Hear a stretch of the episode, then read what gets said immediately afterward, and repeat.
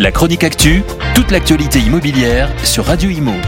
En partenariat avec Regus, des espaces de travail adaptés à chacun.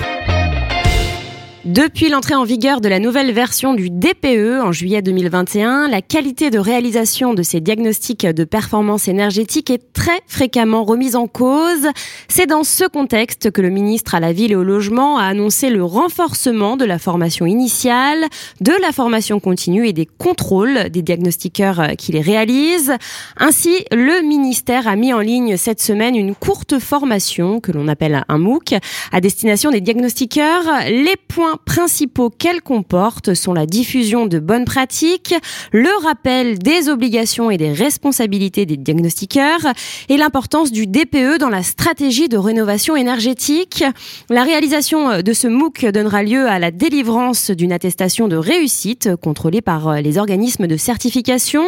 Enfin, suite à la concertation qui a été menée ces derniers mois avec les fédérations de diagnostiqueurs et les organismes de certification et de formation, Olivier Klein a annoncé que l'arrêté encadrant la certification des diagnostiqueurs réalisant des DPE serait modifié d'ici cet été afin de renforcer la formation initiale nécessaire pour accéder à la certification en prévoyant en particulier un temps suffisant de pratique sur le terrain en situation réelle afin également d'homogénéiser le contenu et les modalités des examens pour tous les organismes de certification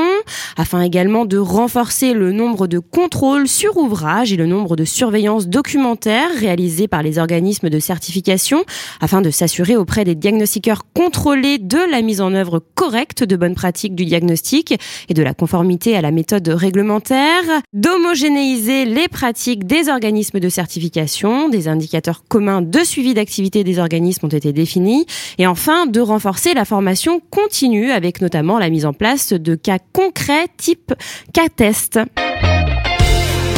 La chronique actu, toute l'actualité immobilière sur Radio Imo. En partenariat avec Regus, des espaces de travail adaptés à chacun.